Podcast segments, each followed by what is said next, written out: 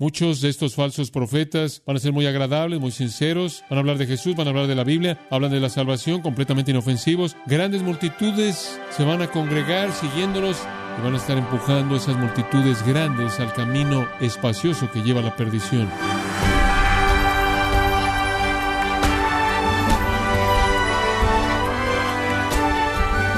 Le damos las gracias por acompañarnos en este subprograma, gracias a vosotros, con el pastor John MacArthur. En 1978, Jim Jones condujo a los seguidores de su secta a uno de los suicidios masivos más grandes de la historia moderna. ¿Cómo fue que más de 900 personas fueron engañadas de esa manera? John MacArthur examinará las palabras de Jesús que ellos no consideraron Guardaos de los falsos profetas. Parte de la serie El Camino al Cielo, aquí en gracia a vosotros. Mateo 7, versículos 15 al 20. Guardaos de los falsos profetas que vienen a vosotros con vestidos de ovejas, pero por dentro son lobos rapaces. Por sus frutos los conoceréis. ¿Acaso se recogen uvas de los espinos o higos de los abrojos? Así todo buen árbol da buenos frutos, pero el árbol malo da frutos malos. No puede el buen árbol dar malos frutos, ni el árbol malo dar frutos buenos. Todo árbol que no da buen fruto es cortado y echado en el fuego. Así que, por sus frutos los conoceréis. Los árboles buenos producen un buen fruto. Los árboles malos producen fruto malo. No es muy difícil, ¿verdad? Usted tiene un árbol malo y va a obtener fruto malo. No hay otra manera. Usted tiene savia mala, usted tiene cosas malas en el árbol. Y la idea no es un árbol que apesta, que se ve mal, que está echado a perder, con fruto que está echado a perder. No, ambos se ven parecidos. Nada más que cuando usted muerde el fruto, uno es bueno y uno malo. Usted ha tenido esa experiencia. Toma un pedazo de, hombre, eso se ve muy bien y, oh, y lo muerde y no es bueno. Ya ha sido engañado. Esa es la razón por la que la Biblia dice el hombre ve lo que está delante de sus ojos pero Dios ve el corazón. Entonces, algunas veces cuando usted va ahí, usted puede ver un falso profeta y hay una uva real y un higo real, fruto real. Pero está atorado en una espina y en un abrojo, porque cuando usted ve lo que él produce, va a hacer cosas malas sin importar cómo se ve por fuera. Ahora, ¿cómo es que usted va a decidir? ¿Qué está buscando cuando usted ve el fruto? Es fácil ver a una naranja o una manzana o un plátano o algo así. Pero si usted ve la vida de alguien, ¿qué está buscando? Bueno, permítame darle cuatro palabras de nuevo bajo este segundo término. Velar, que le va a ayudar. Número uno, el fruto es virtud. El fruto es virtud. ¿Qué tipo de virtud? ¿Qué tipo de personalidad? ¿Cuál es su actitud y su motivo y su manera de pensar? Su perspectiva hacia la vida. ¿Qué tipo de acciones? ¿Qué tipo de estilo de vida? ¿Qué tipo de patrón? Todo eso involucra la virtud de lo que, desde lo que pienso hasta lo que hago. Ese es el primer elemento que manifieste el fruto. Como puede ver, la Biblia nos dice eso. Cuando usted ve en la Biblia y quiere encontrar qué dice de fruto, usted descubre que fruto es varias cosas. En primer lugar, para nuestra explicación, fruto es lo que hacemos, es lo que hacemos. Por ejemplo, Lucas 3, versículo 8, dice esto, Juan el Bautista, haced frutos dignos de arrepentimiento. Él le dice a los escribas y fariseos, muy bien, dicen que se han arrepentido, dicen que se han comprometido con Dios, veamos el fruto. Ahora, ¿cuál es el fruto? ¿Qué es lo que Él quiere? Versículo 10. El pueblo le preguntó, ¿qué haremos entonces? Digo, ¿qué tipo de fruto estás buscando? Juan el Bautista, ¿qué es lo que quieres? Versículo 11. Él respondió y les dijo, si tienen dos túnicas, denle uno al que no tiene ninguna. Si tienen algo de alimento, denle al que no tiene nada. Y después un publicano vino para ser bautizado y dijo, Maestro, ¿qué quieres que hagamos? Y él le dijo, no cobres más de lo que debes cobrar. En otras palabras, él está diciendo, el fruto de arrepentimiento es darle algo a alguien en necesidad, no es tomar más de lo que mereces, es una acción. Fruto es la manera en la que vives. Fruto es un estilo de vida. Fruto es actuar. Algunas personas han pensado que este fruto aquí es solo lo que está en su doctrina. No, no, está también en su acción. Eso es de manera evidente fruto a lo largo de las escrituras. Fruto es tanto obra como actitud. Lo que usted siente y piense, lo que usted hace. Entonces lo que estamos diciendo es, escuche esto, la primera prueba de un falso profeta es su conducta, su virtud, conforme se vuelve manifiesta. Y digo eso simplemente porque usted no puede obtener justicia verdadera de un árbol que está podrido. Revise su virtud revise su estilo de vida, porque lo que él es en su corazón va a salir. Esta es la razón por la que son manchas en vuestros agapes. Tienen ojos llenos de adulterio, simplemente están codiciando todo el tiempo con lujuria, son hijos avaros que tienen hambre de dinero. Su vida entera es miserable, son personas llenas de lujuria, sensuales, animales. Ahora, escuche esto, no siempre se ven así por fuera. Hombre, pueden cubrir eso, pueden cubrirlo con túnicas eclesiásticas y apariencia, pueden cubrirlo con un estilo de vida supuestamente cristiano, pueden cubrirlo por una organización cristiana a la que pertenecen, pueden cubrirlo por estar cerca de otros líderes cristianos, pueden cubrirlo al hablar de la Biblia y Jesucristo y salvación, y pueden cubrirlo de tantas maneras. Y pueden cubrirlo al asegurarse de que nadie descubra la verdad acerca de su verdadera vida moral. Un hombre puede parecer estar predicando el Evangelio, puede parecer inclusive que lo está viviendo, pero en realidad no lo hace en absoluto y quizás algunas veces no lo puede identificar por fuera. Usted no puede identificarlo a partir de la acción porque la acción se ve también como los fariseos se veían bien, ¿no es cierto? Digo, no cometían homicidio, no cometían adulterio, usted sabe, y no hacían esas otras cosas y se veía tan bien realmente y ayunaban, lloraban y daban y todo se veía bien. Pero si usted revisa la acción, haga eso primero, podrá descubrir que no todo es bueno. Digo, usted examina algunos falsos profetas, usted va a descubrir que hay muchos esqueletos en su closet moral, hay mucha putrefacción en su vida, hay mucha maldad, mucha avaricia, hay muchos problemas con el dinero, hay algunas mujeres en algún lugar, etcétera, etcétera, pero quizás no puede descubrir eso. ¿A dónde va? En segundo lugar, usted va a la actitud y usted comienza a ver cómo piensan, cuál es su actitud, porque con mucha frecuencia pueden contener la visibilidad externa de su interior vil y malo, su estilo de vida quizás no sea manifiesto. Permítame darle una ilustración, creo que esta es una buena ilustración. Segunda de Pedro, véala por un minuto. En Segunda de Pedro, capítulo 1, versículo 4, quiero que observe un contraste aquí. En Segunda de Pedro 1.4 está hablando de creyentes verdaderos. Esto es poderoso. Y dice acerca de los creyentes verdaderos que Únicamente quiero que observe ahí a la mitad del versículo que somos participantes de la naturaleza divina. Los cristianos verdaderos hemos recibido la naturaleza misma de Dios, somos participantes de la naturaleza divina. Observe esto, habiendo escapado, observe esta palabra, la corrupción que está en el mundo mediante la concupiscencia. Ahora un creyente verdadero ha escapado la corrupción. Esa es una palabra profunda. Esa es la corrupción interna. ¿Hemos escapado eso? Hemos escapado la corrupción. Ahora, vaya segunda de Pedro 2, versículo 19. Y aquí están los falsos profetas. Ahora escuche esto. Mientras que les prometen libertad, ellos mismos son esclavos de qué? De corrupción. Ellos no han escapado de la corrupción. Pero observe esta. Han escapado, versículo 20, ¿qué? La contaminación. ¿Sabe usted lo que Pedro está haciendo? Él está diferenciando entre la corrupción interna y la contaminación externa. Él está diciendo, nunca han sido cambiados en el interior, pero las cenizas del mundo han sido lavadas por fuera. Como puede ver, se han deshecho de la contaminación externa, pero no han hecho nada con la corrupción interna. ¿Lo ve? Eso es lo que él está diciendo. Y hay muchos falsos profetas que enfrentan la contaminación por fuera. Se quitan la contaminación, se ven muy bien temporalmente. ¿Y cómo es que usted los va a identificar? Digo, usted ha observado sus acciones, se ven tan bien. Y usted no puede encontrar ningún esqueleto moral en su closet, usted no puede encontrar ningún problema externamente, todo se ve en cierta manera bien. Y después usted comienza a ir detrás de eso, detrás de esa cubierta en donde la contaminación ha sido lavada y comienza a buscar la corrupción. ¿Y a dónde va usted?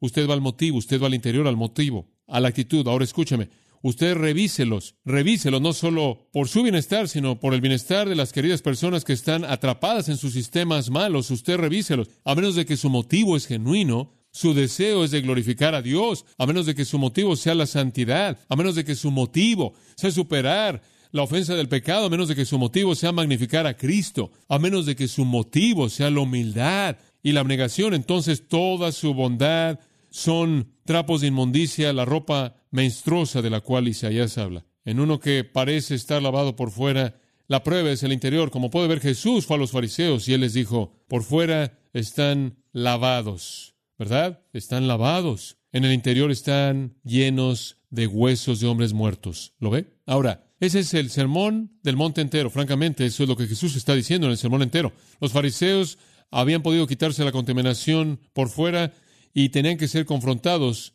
en el interior. ¿Y sabe usted qué buscar en un falso profeta? Muy simple. Busque una actitud de bienaventuranza. Esa es la evidencia de una transformación interna. ¿Acaso ellos muestran humildad profunda, lloran por el pecado, tienen hambre y sed de justicia, anhelan la misericordia, son pacificadores, están dispuestos a ser perseguidos y calumniados y menospreciados y odiados por causa de Cristo? En absoluto.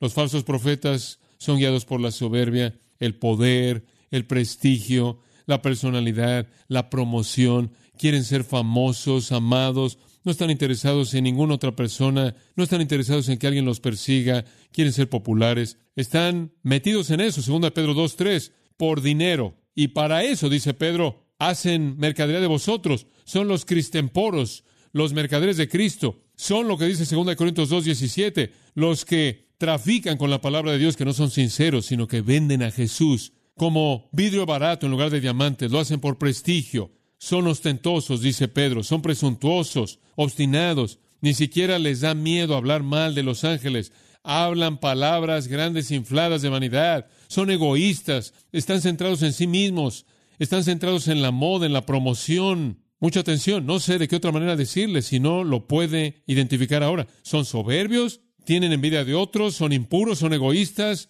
quieren satisfacer sus deseos personales, puede buscar por el tiempo que quiera, pero nunca encontrará ni una hebra de humildad. No están llorando por su pecado, no son mansos delante de Dios, no están buscando los lugares de atrás, no están de pie como el amado apóstol Pablo en debilidad y temor y en mucho temblor. Martin Lloyd Jones tiene una buena palabra de esto. Un cristiano generalmente puede ser conocido por su apariencia misma.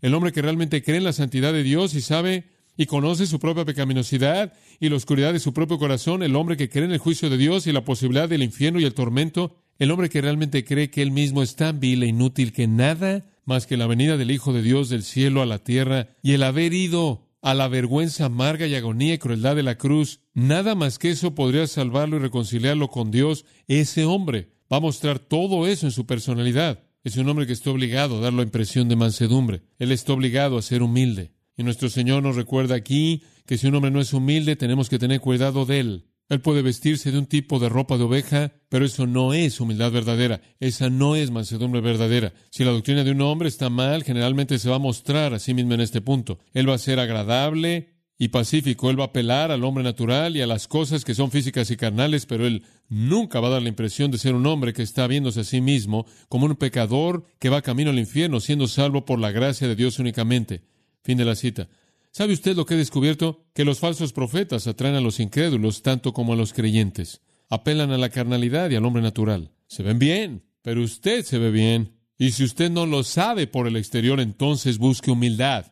Porque Jesús dijo en Juan 7:18, pueden saber que soy el Hijo de Dios porque no busco lo mío propio, sino busco las cosas que el Padre me dio que hiciera. Si Jesús estableció eso como el estándar para su propia identidad, ciertamente esa prueba debe ser dada a cualquier hombre. Juan Calvino dijo, nada es más difícil de falsificar que la virtud. Usted encontrará la verdad si observa. En segundo lugar, la segunda área del fruto del falso profeta es su credo, no solo su virtud, sino su credo. Y esto se refiere a su enseñanza en sí. Su enseñanza va a estar mal. Véala de cerca. No solo su enseñanza va a estar mal en algunos puntos, la van a enseñar mal, sino en segundo lugar, observa esta, aquí está la sutil, van a dejar afuera ciertas cosas, van a enseñar cosas malas algunos de ellos, y algunos de ellos simplemente van a dejar afuera ciertas cosas, y lo que dicen se oye bien, porque es lo que no dicen que realmente es el punto. En Mateo capítulo 12 y versículo 33 dice, o haced el árbol bueno y su fruto bueno,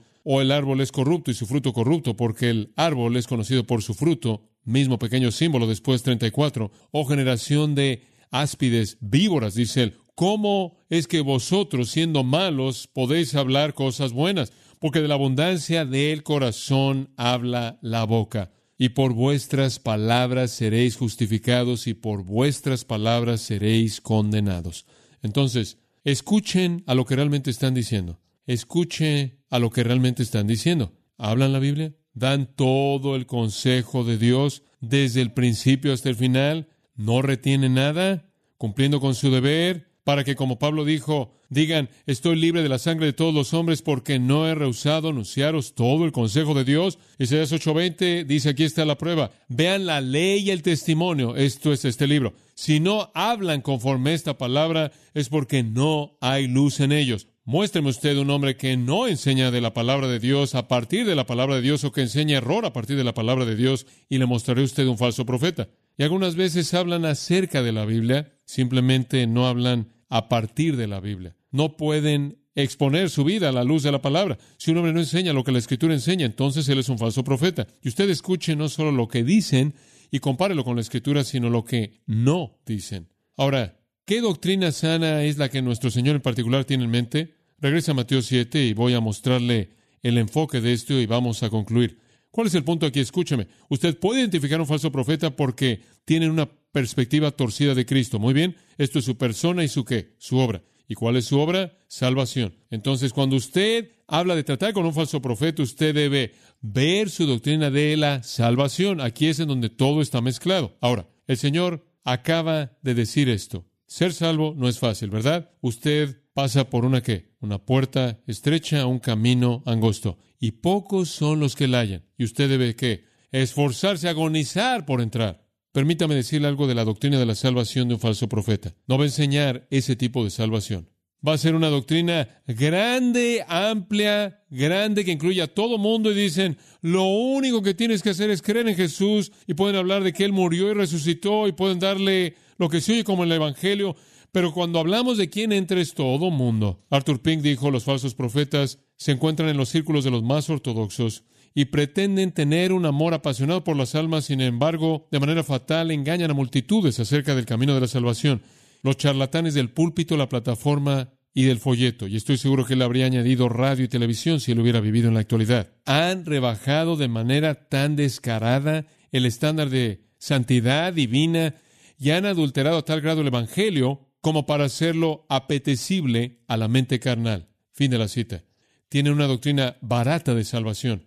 Firma una tarjeta, camina por un pasillo, levanta una mano, ama a Jesús y estás adentro. No importa cómo es tu vida, todo el mundo está incluido. Entonces yo diría punto número uno en su doctrina es que no hay puerta estrecha. No hay puerta estrecha. Su credo no tiene una puerta estrecha. Y la mentira, amados, está en lo que no dicen, ¿lo ven? Él no dice nada ofensivo. Quieren agradar a todo mundo. Su mensaje es cómodo y consolador y feliz. Y van a ser alabados por los liberales y los evangélicos. Y no hay ofensa en la cruz. Oh, pueden presentar a Cristo como el camino, la verdad y la vida, pero no es una puerta estrecha. Su mensaje es un mensaje de salvación fácil. Camina por el pasillo, bautízate, lo que sea. Su mensaje es el mensaje de salud, felicidad, pensamiento positivo, salvación fácil. Son los que hacen concesiones. Jeremías lo clavó en el capítulo 6 y en el capítulo 8, escuche lo que él dice, tienen, me encanta esta palabra, de manera ligera o superficial curado la herida de la hija de mi pueblo. Aquí vienen los falsos profetas y la hija de mi pueblo tiene una herida profunda y colocan una pequeña curita y dicen, ya lo arreglamos, ni siquiera vemos esa herida, ni siquiera está ahí, la acabamos de cubrir. Y Jeremías dice, dicen paz, paz, cuando qué, no hay paz. En otras palabras, mienten. Dicen, todo está bien. Y no es cierto. No hay arrepentimiento, no hay advertencia, no hay juicio, no hay quebrantamiento, no hay un corazón contrito, no hay una tristeza profunda por el pecado. Es un mensaje consolador, positivo. Y Jeremías dice, y a mi pueblo le encanta así. De cualquier manera no quieren conocer la verdad.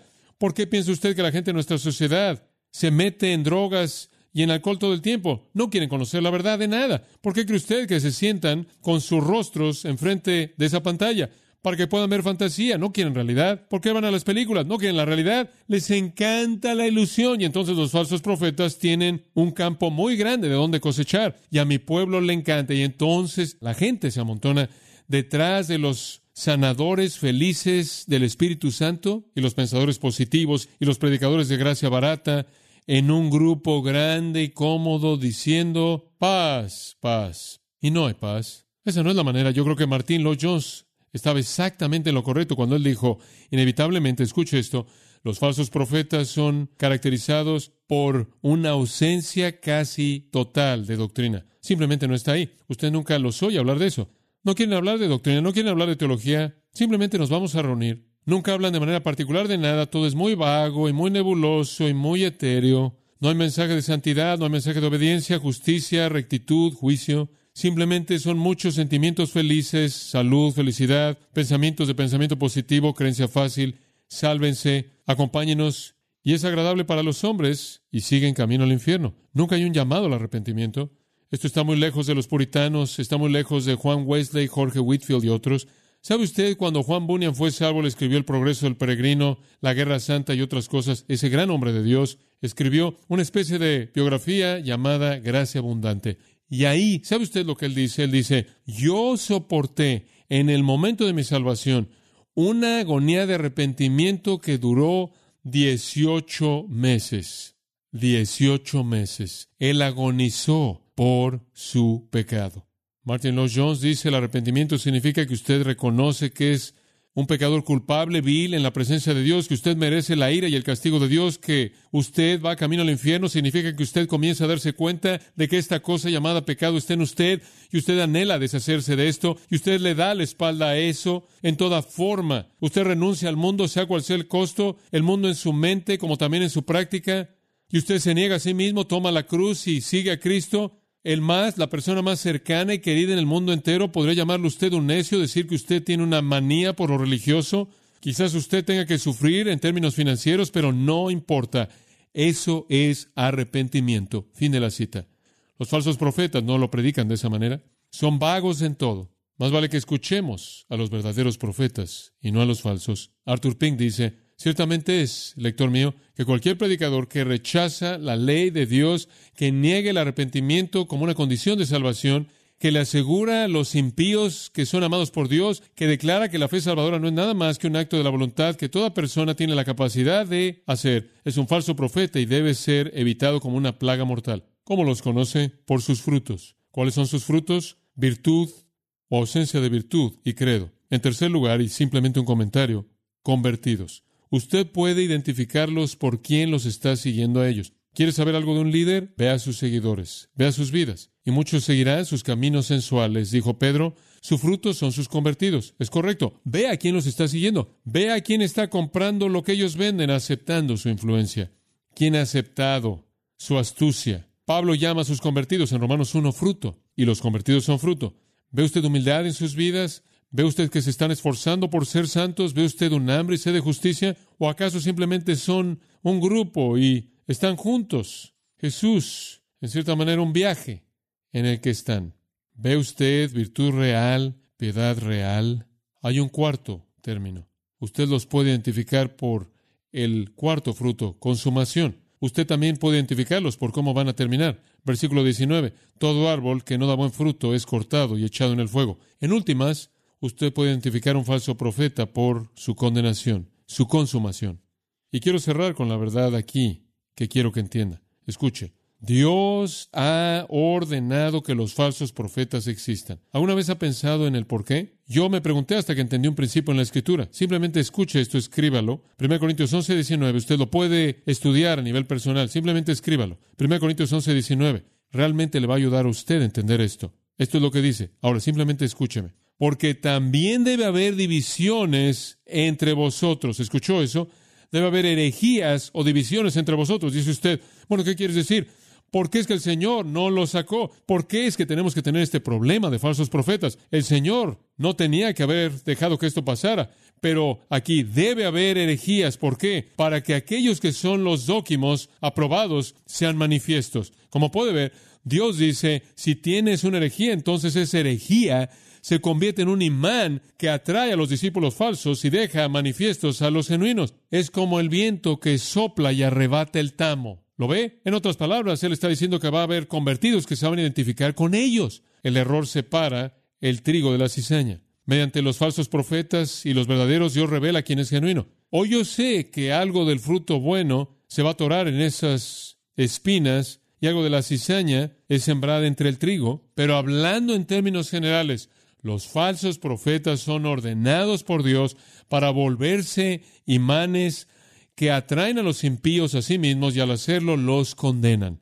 Es una parte del juicio de Dios. En 2 Tesalonicenses 2.11, escuche esto, porque Dios les enviará un engaño fuerte para que crean la mentira. Dios de hecho permite que suceda el engaño. ¿Por qué? Para que sean juzgados los que no creen. Dios quiere ese engaño porque se convierte en el punto de apego para aquellos que rechazan a Jesucristo y obviamente los separa del trigo. y entonces están ordenados para el juicio.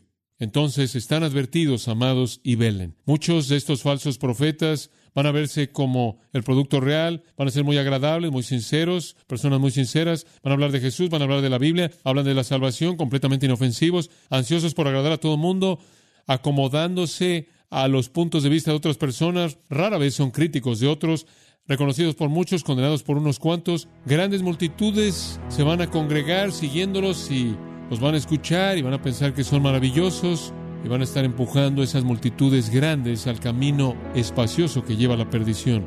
Escuche con atención y va a descubrir que tienen poco tiempo para puntos estrechos. Ellos simplemente están seguros de que la mente de Dios es más grande que muchos de aquellos que hablan de un camino estrecho. Hablan del amor de Dios y no de la ira de Dios. Hablan de que la gente está privada y no está depravada. Hablan de Dios, el Padre de todo mundo, lleno de amor y comprensión, y nada de un Dios santo cuyos hijos únicamente son aquellos de la fe en Cristo. Su mensaje es un mensaje de huecos que simplemente deja fuera la verdad que salva. Entonces, guardaos.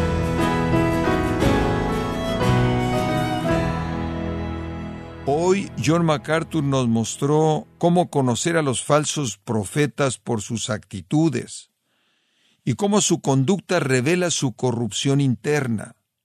Parte de la serie El Camino al Cielo en gracia a vosotros. Quiero recordarle, estimado oyente, que tenemos a su disposición Mateo, el comentario MacArthur del Nuevo Testamento, una explicación doctrinal precisa de cada versículo. Puede adquirirlo en gracia.org o en su librería cristiana más cercana. También le quiero recordar que puede descargar todos los sermones de esta serie El Camino al Cielo, así como todos aquellos que he escuchado en días, semanas o meses anteriores en gracia.org. Si tiene alguna pregunta o desea conocer más de nuestro ministerio, como son todos los libros del pastor John MacArthur en español, o los sermones en CD, que también usted puede adquirir, escríbanos y por favor mencione la estación de radio por medio de la cual usted nos escucha en gracia a vosotros. Es importante conocer no solo el país y ciudad de donde usted nos escucha, sino también la radio.